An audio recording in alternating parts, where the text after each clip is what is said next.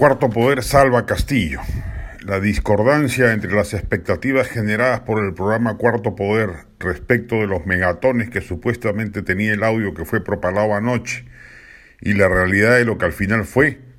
tarea de inflación mediática a la que contribuyó decididamente la DBA a lo largo de la semana difundiendo bulos respecto del presunto, presunto contenido de ese audio,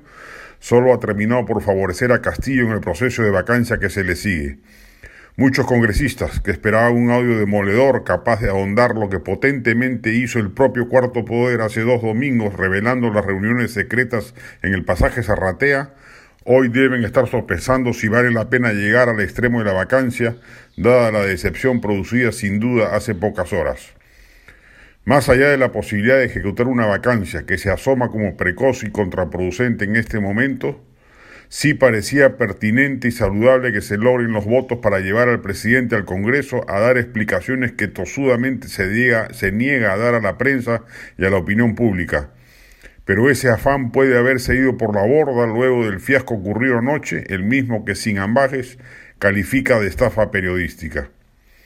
porque que un personaje involucrado en una nota periodística, obviamente preocupado por su publicación, trate de evitarlo ofreciendo primicias o destapes de mayor envergadura,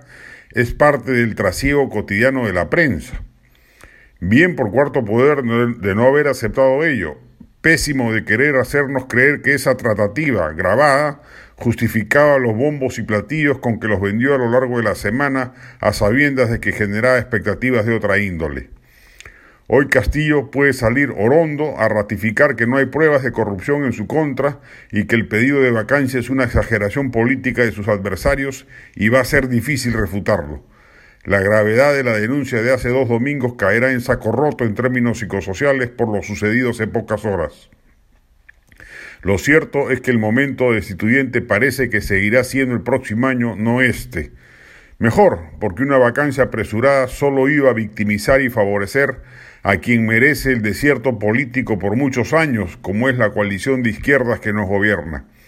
Sacar a Castillo a trompicones del poder sin razones jurídicas y políticas suficientes solo le iba a hacer un favor a ese sector del espectro ideológico.